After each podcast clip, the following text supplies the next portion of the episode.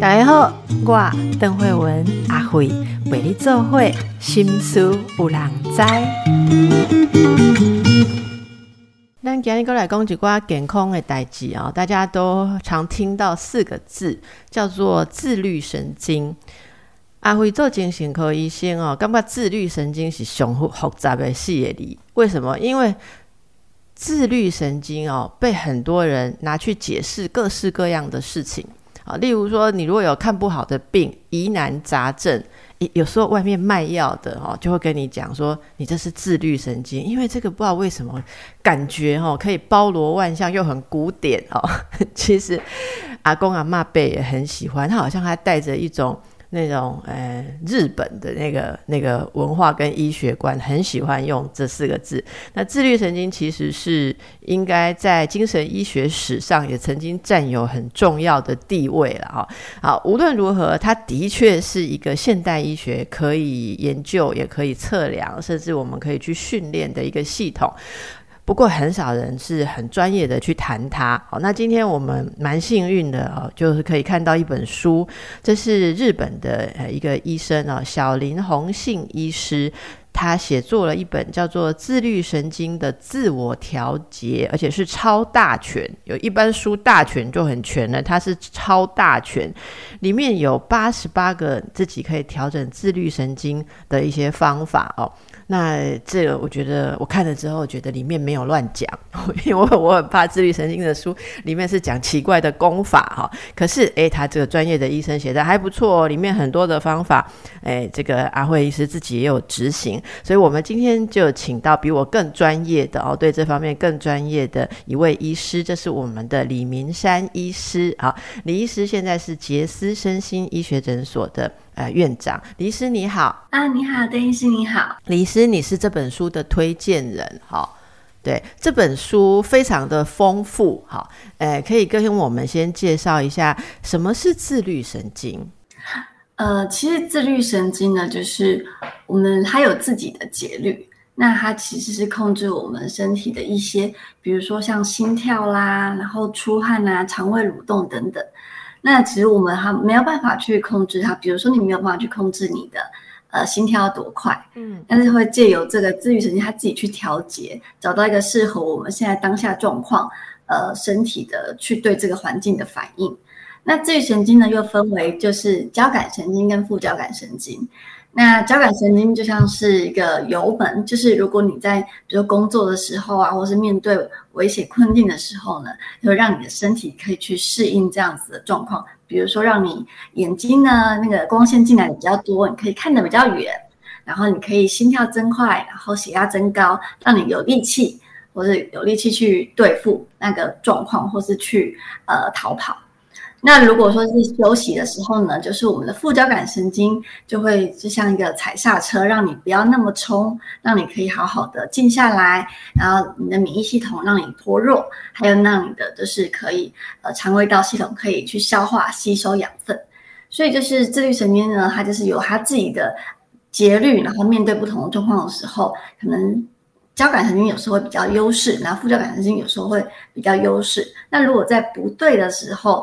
比如说你该要休息的时候，可是你的交感神经太过兴奋的话，那你可能就会觉得睡不着啊，然后睡前一直心跳很快啊，听到自己的心跳声啊，然后一直想事情，就会让你有失眠的困扰。所以如果自律神经失调，就会造成了很多呃，我们会觉得哎身体上不舒服，或是情绪上面的不稳定。听到医师讲这个，就很多人就觉得说，哎，就是哇，然后我就有这样子的情形。我不知道，呃，李师你有没有觉得很多人？呃，不会承认他有所谓的精神方面的疾病啊，即便是一些比较轻微的睡，我们讲睡眠障碍或焦虑啊，轻微的忧郁，很多人都不承认。可是他很很愿意说自己自律神经失调，好，好像听起来感觉。呃，不晓得为什么就让大家比较接受这样了哦。这是我我我看到，不知道呃您的感觉如何？那自律神经失调通常会有哪些表现？您刚刚已经讲了一些，例如说没有办法休息啊，睡不好啊，哈，可不可以再呃仔细一点告诉我们，自律神经失调会有多少的症状？我在临床上其实看到自律神经失调的症状，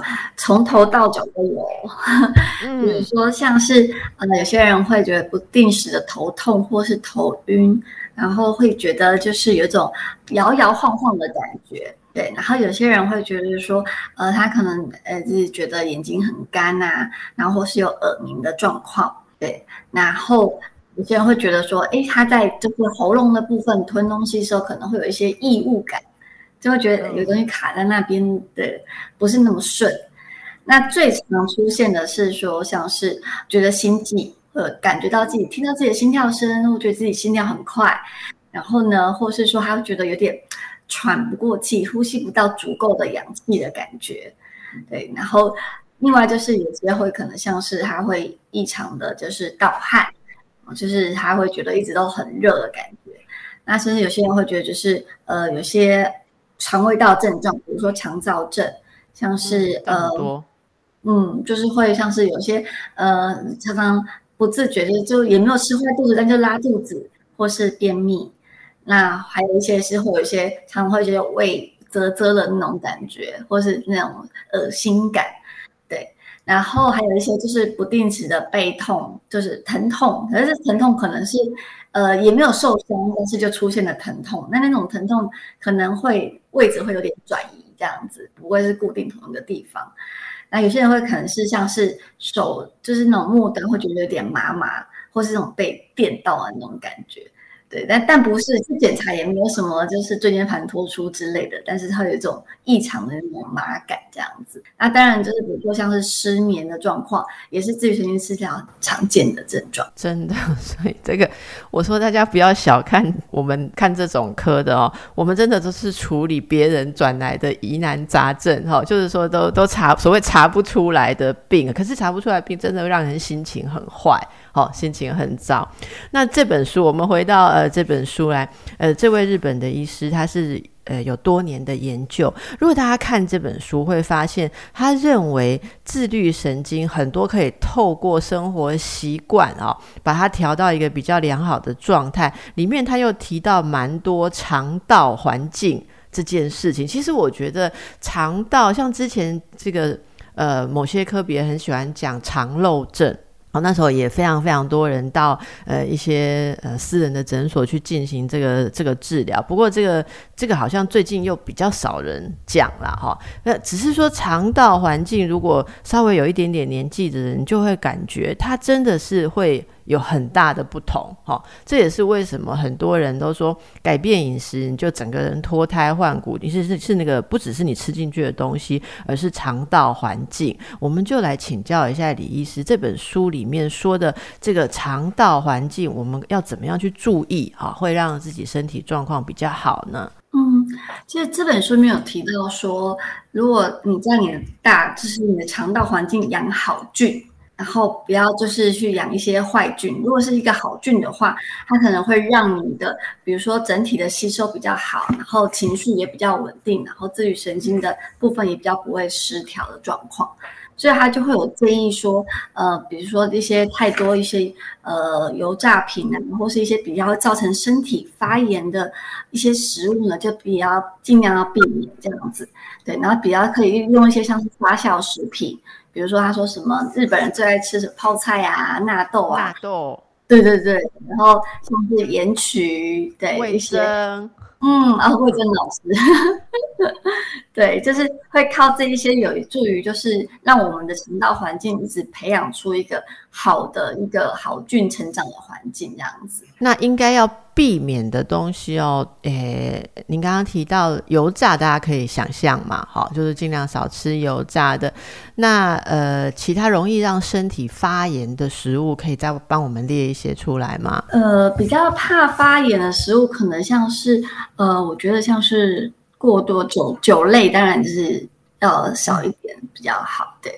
然后还有像是呃，比如像是红肉类的话，可能就是那个摄取的量也要就是要注意这样子。是，所以这其实大家有时候呃会以为说你吃的东西哦，吃完反正就是分解，但它其实会影响你肠道的一个菌落的环境啊。哈，那这里面有说到一些呃，像要改善环境啊。他蛮强调吃早餐，对不对？我觉得现代人早餐其实很多人是最随便的一餐呢，就他在很赶的状况下吃的这样子，很赶的状况下，然后就是路边啊、便利商店啊，好，那那怎么样是一个有益健康的早餐？怎么吃呢？它上面是提到说，呃，要从容的吃。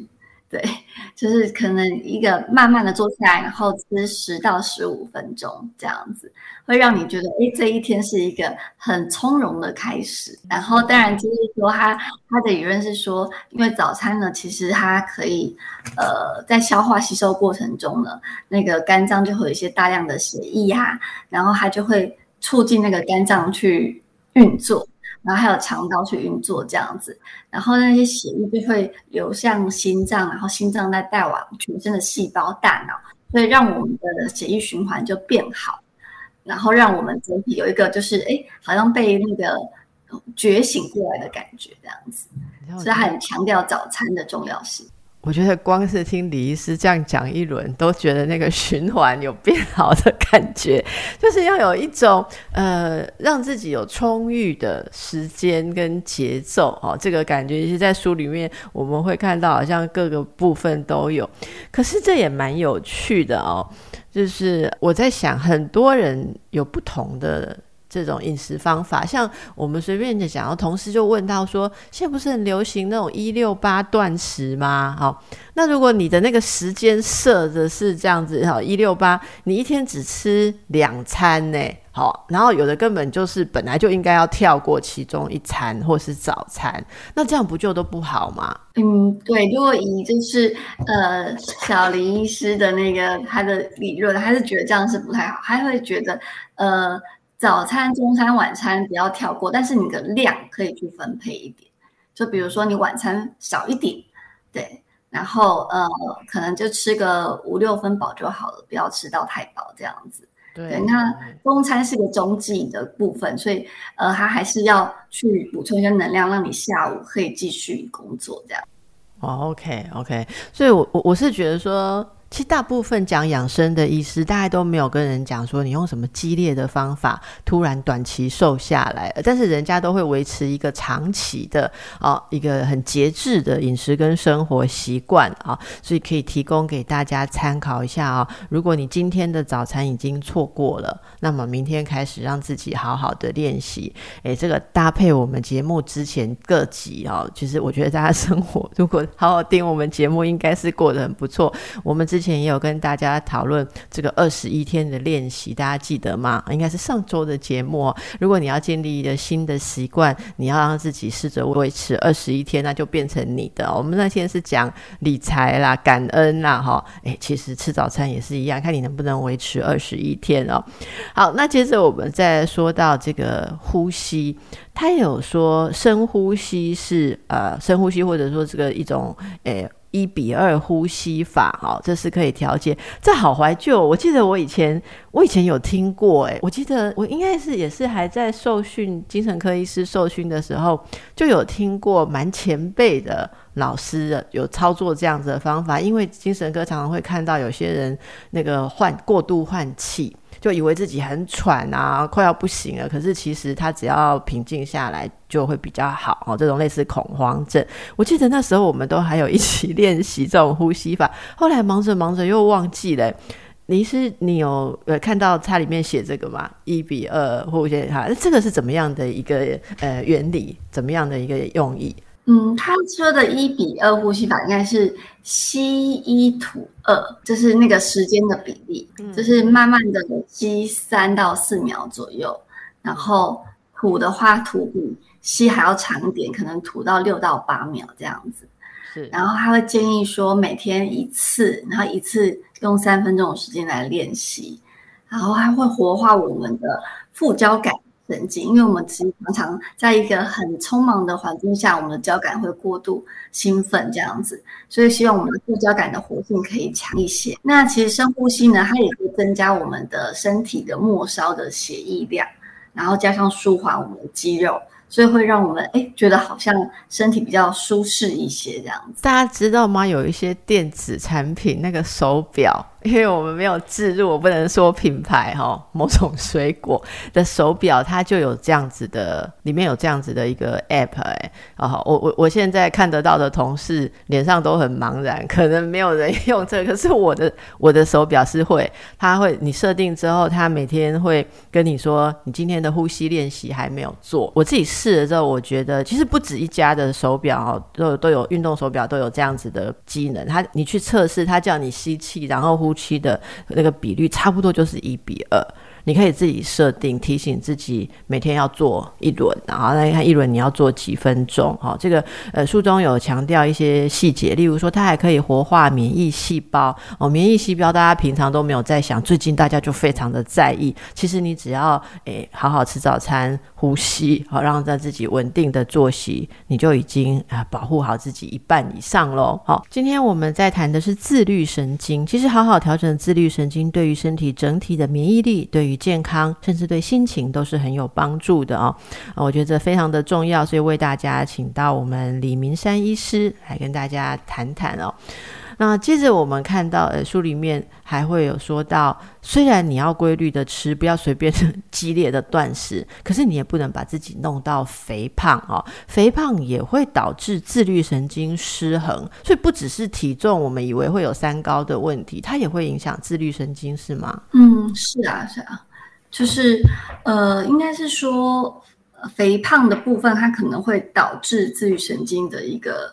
失衡状态，主要是因为其实呃，自律神经其实当中我们有副交感来活动我们的肠道嘛，对。然后如果说呃你一直在一个暴饮暴食的状况呢，或是说你一个一直在一个可能断食的状况，它可能肠道就会活动的时间就会不规律，那可能也会造成我们的副交感是有点失衡的状况这样子。嗯嗯，因为最近其实大家都压力蛮大的哈，我我有看到很多很多朋友都说是什么呃居家肥啦，就是不管是怎样哈，例如说没有出去外食。在家里也吃的更多，因为觉得家里的食材都很健康哦，所以然后哦，我都没有外面去吃油腻的，所以没有吃那么多餐馆的东西，所以我饭量也加倍，肉量也加倍。很多家庭都这样说，要不然就是整天在家里头，六日没有出去玩就吃零食嘛。哦，本来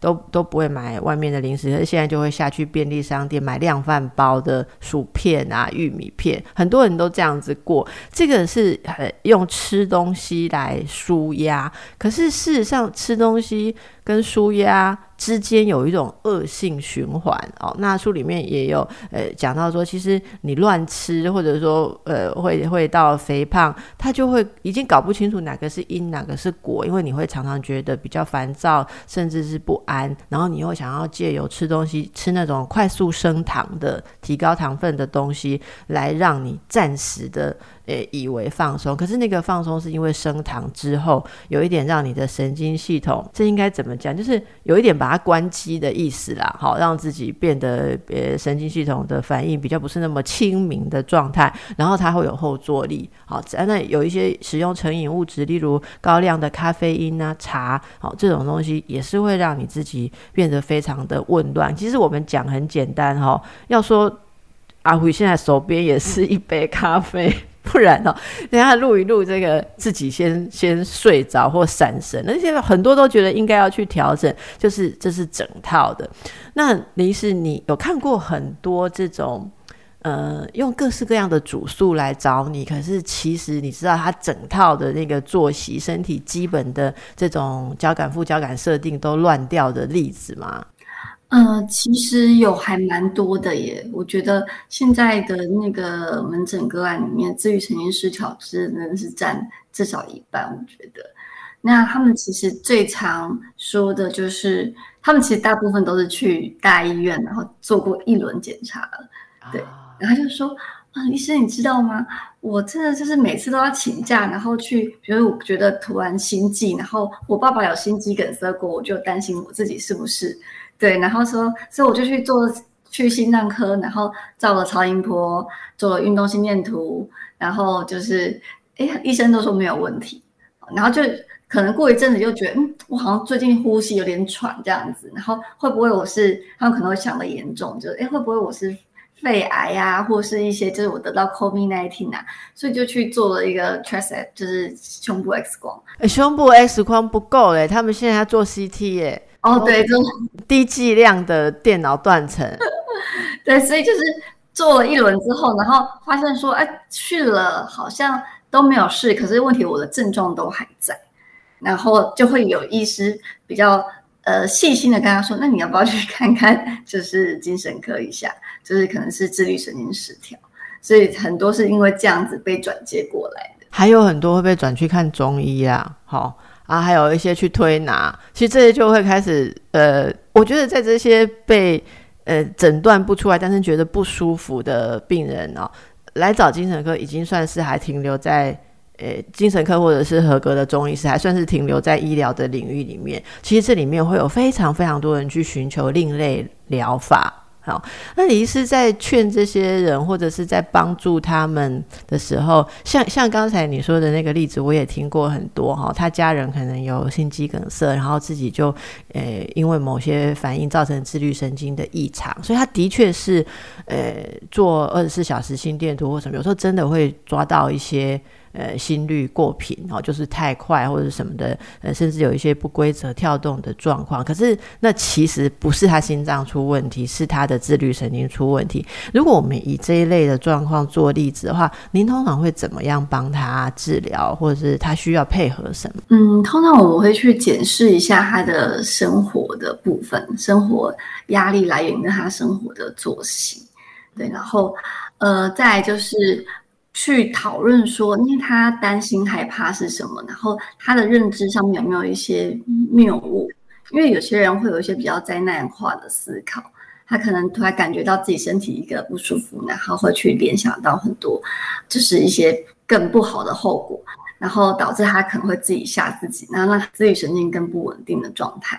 所以我可能会去。呃，探讨一下他的一些思考的流程，然后就跟他说：，诶，如果你做过检查，你就是相信这个检查是真的，是你现在目前身体是没有问题的。那当然就是说，如果他的生活压力太多，或是说他呃本身比较没有一些运动的习惯，或是自我放松的方式，我就觉得需要跟他一起去寻找一些可以帮助他他自己可以做的一些运动，或是一些放松的方式。嗯，确实是需要很多的耐心。光是找出他的问题，就不是就问症状而已，因为他自己不知道他认知有谬误。哦呀，医师刚刚讲到认知谬误，这个我觉得这个非常难，因为自己就陷在自己的认知里面了哦。我想这个是呃。也许需要一点协助，而且要要能够有好的医病关系，要接受李医师的讲法，不要一直坚持自己的啦。哈，那这个疫情当中，很多人哦，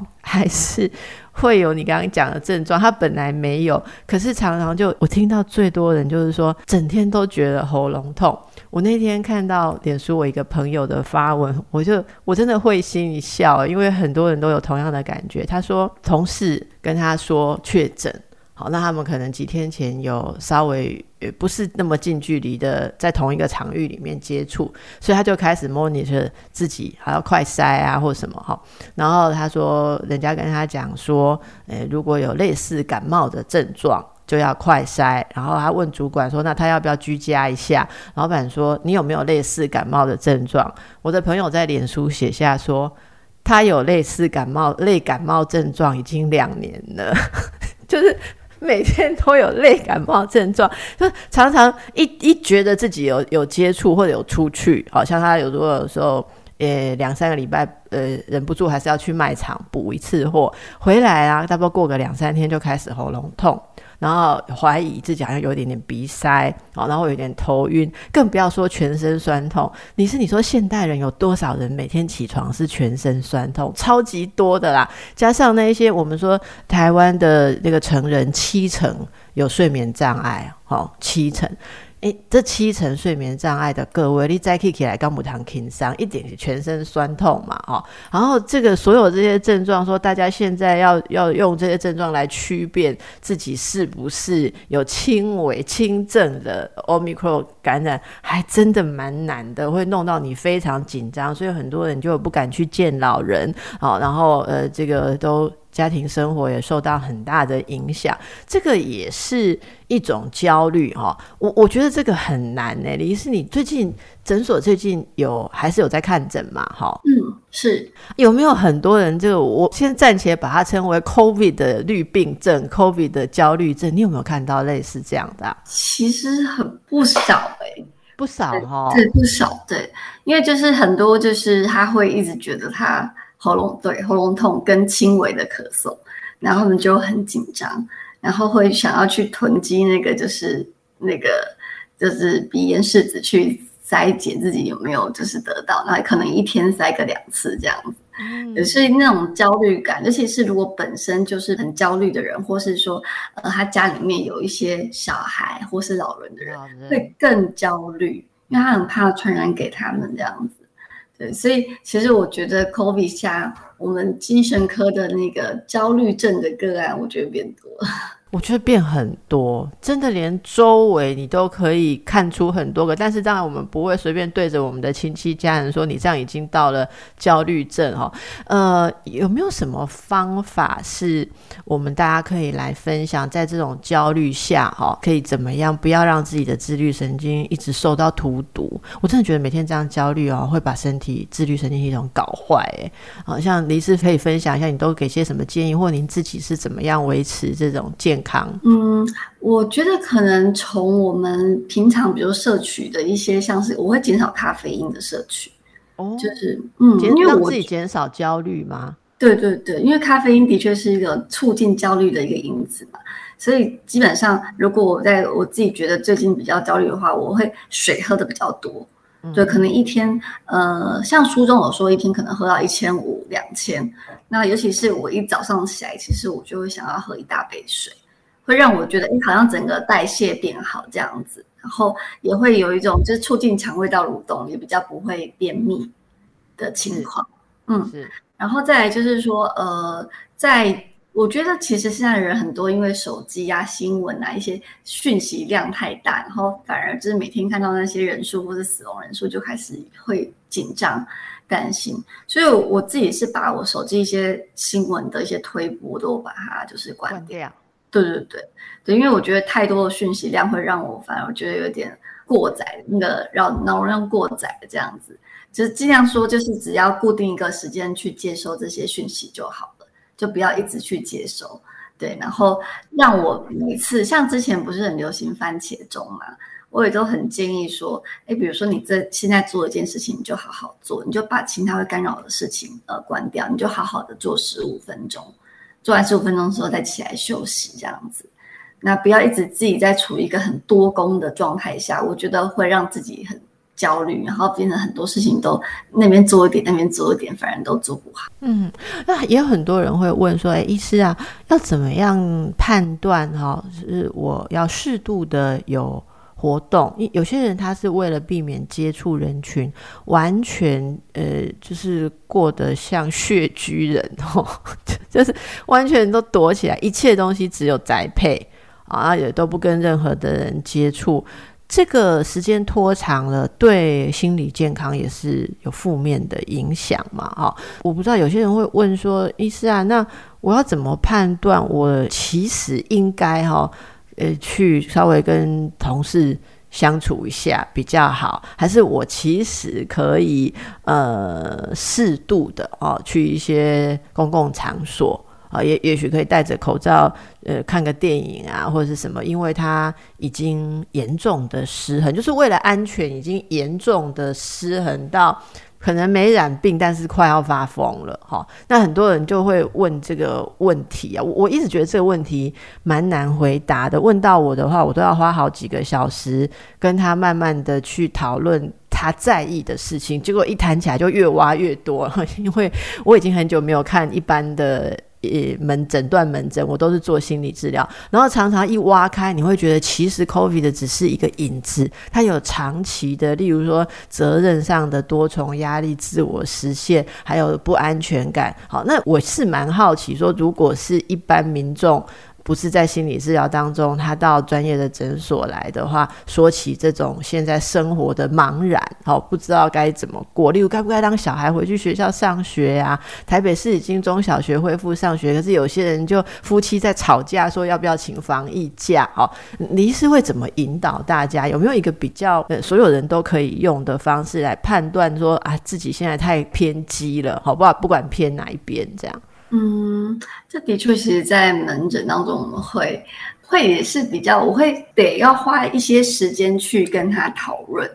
就是说，呃，他会不会觉得说，呃，现在跟其他人的沟通，好像其他人可能会常常会跟人家意见不合，比如说要不要回去上班上课之类，会不会有人说，哎，你这样子太。太 over 哦，或这样会不会有点太夸张？这样子，就是我会去询问说，其他的他的亲友对他的一些决定的反应是什么？那那如果同事都觉得他太 over 怎么办？如果同事觉得他太，我觉得还是要建立他一点现实感，就是说，哎。可能你这样子做有点就是太辛苦自己了，这样子就就是他可能会付出一些他的社会关系的代价。好，其实我们一般人有时候比较看不到这一点，但是长期的防疫，为什么很多地方要忍痛适度的开放？我我觉得其实心理健康是你比较看不到，但是长期会影响很多的事情了哦。那这个真的蛮难，很安慰，可以听到说李师也 会觉得这个蛮不容易，要讨论哈。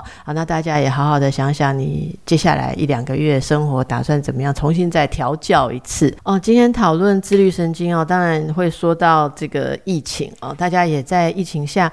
不要把自己的身体弄坏了哦。不是只有染疫身体会弄坏，生活不正常、心情不正常、压力不正常，都可能会把你常年调教好的身体系统弄得混乱。这是特别想要提醒大家注意的。那今天有机会可以访到李明山医师。是因为呃，这个医师推荐了这个呃日本顺天堂大学医学院的小林宏信医师，他写的这个自律神经自我调节超大全，我觉得书还蛮容易看的，大家可以看一下。不过如果有严重的症状，呃，我们还是强调大家要看专业的精神科医师。好，呃，精神科医师不是我们自己在讲啊，我们有一些是别的科不能取代的哦。还像刚刚你，你如果去问内科医生说。你很紧张怎么办？内科医师可能只好帮你开个镇定剂嘛，哈。但是精神科医师可能会帮你了解一下你内在的问题出在哪里。像刚才我们就听到了几个例子，哈。好，那再来我们要讲到蛮重要的一件事情，睡觉也跟自律神经很有关系，哈。哎，李医师在诊所，我猜啊，你的门诊有很多很多人让他愿意去看诊的原因就是睡眠问题。所以睡眠问题背后会牵出鬼瓜哈一大堆其他的事情，到底睡眠哈要怎么样去照顾？好，怎么样？我们都知道睡好就是健康没烦恼，但是睡不好到底要怎么样开始着手处理这个问题呢？嗯，我觉得睡不好真的是现在大部分现代人的问题了。对，那我来我诊所的其实大概十个有九个是就是睡眠不太好，对嘛？哈，对。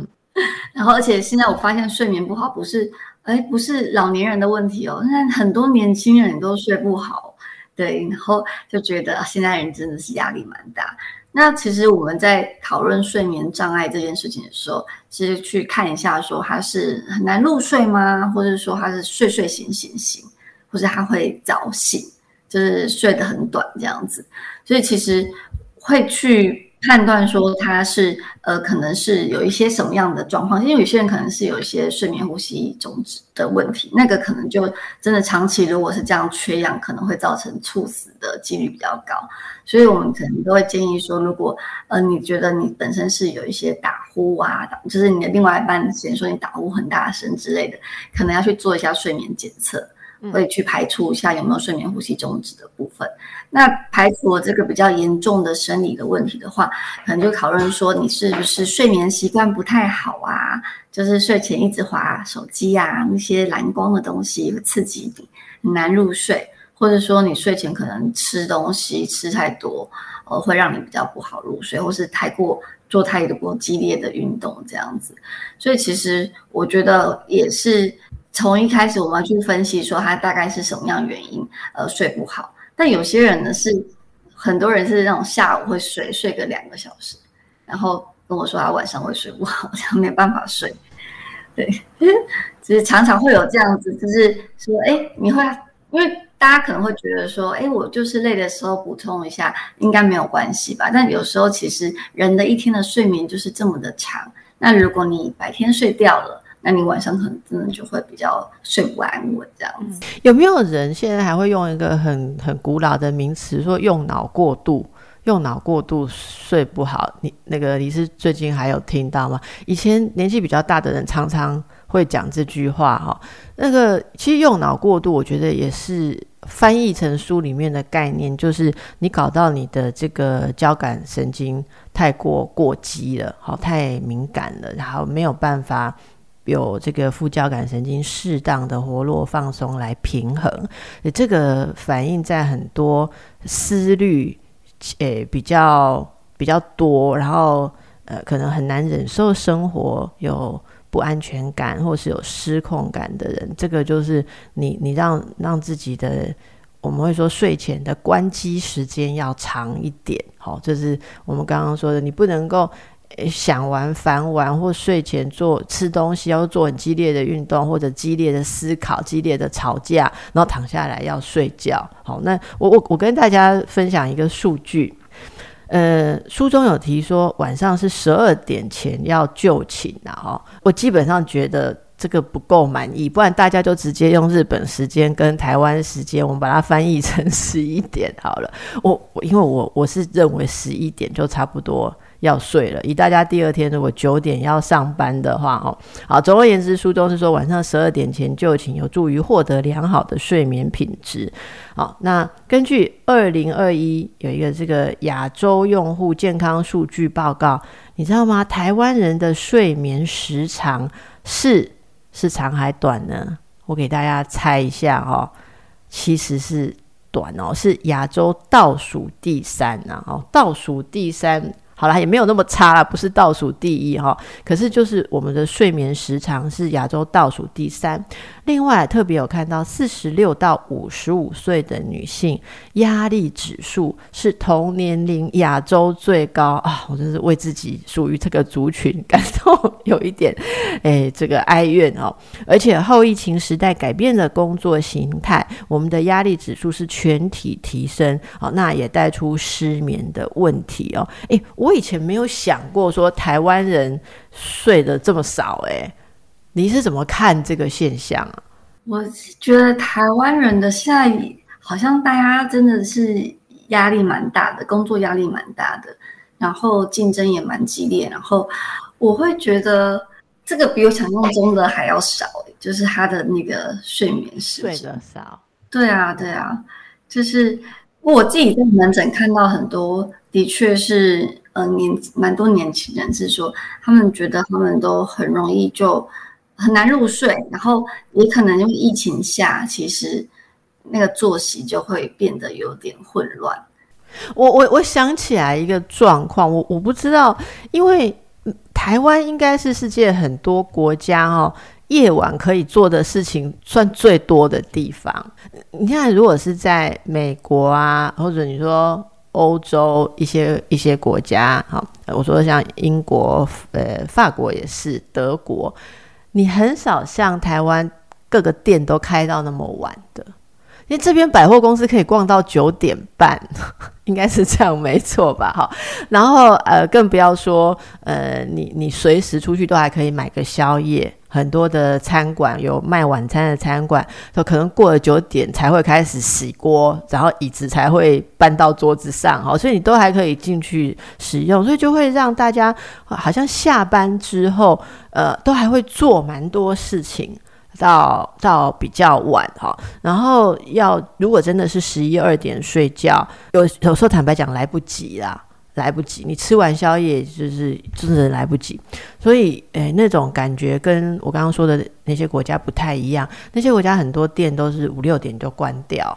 好，那你如果你除非你特别去餐餐馆，那他们也不是那么随处有餐馆，餐馆可能是比较正式的哈，就有一个晚餐的餐馆。所以很多人都会说，诶，七八点就外面就没有什么人了。然后你如果住在住宅区，家里面的灯通常都在暗暗的。啊，就是开始整个进入一种睡眠的状态。好，那这一点我们这边有有非常非常多晚上的活动，有非常非常多人公司上班的习性是，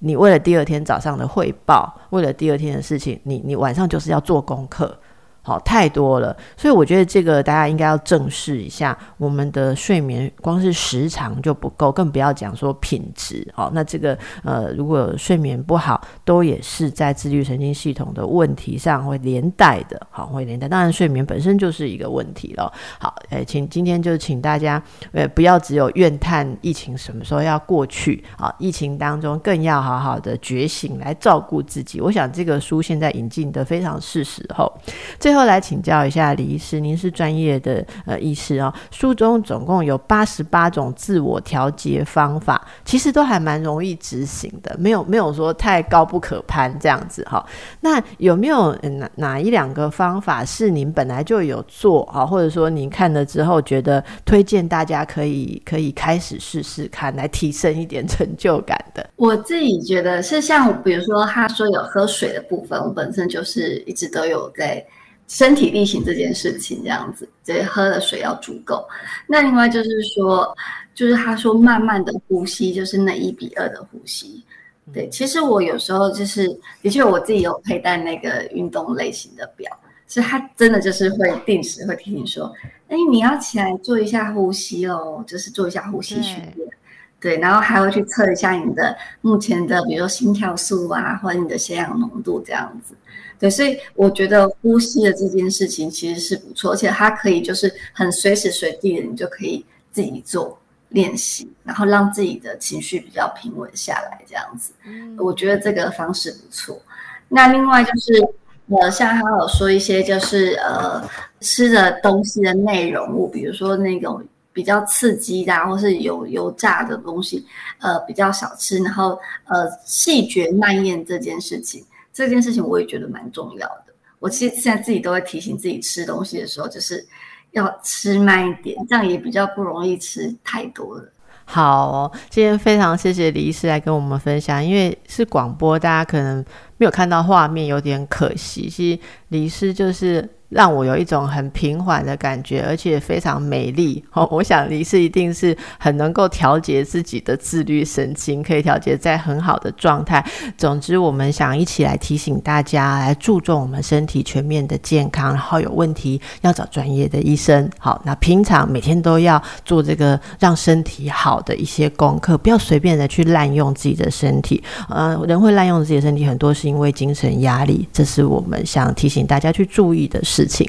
那么更多的这个自律神经调教方法，请大家看这本书《自律神经自我调节超大全》。非常谢谢我们的李明山医师，也祝福大家，谢谢，谢谢。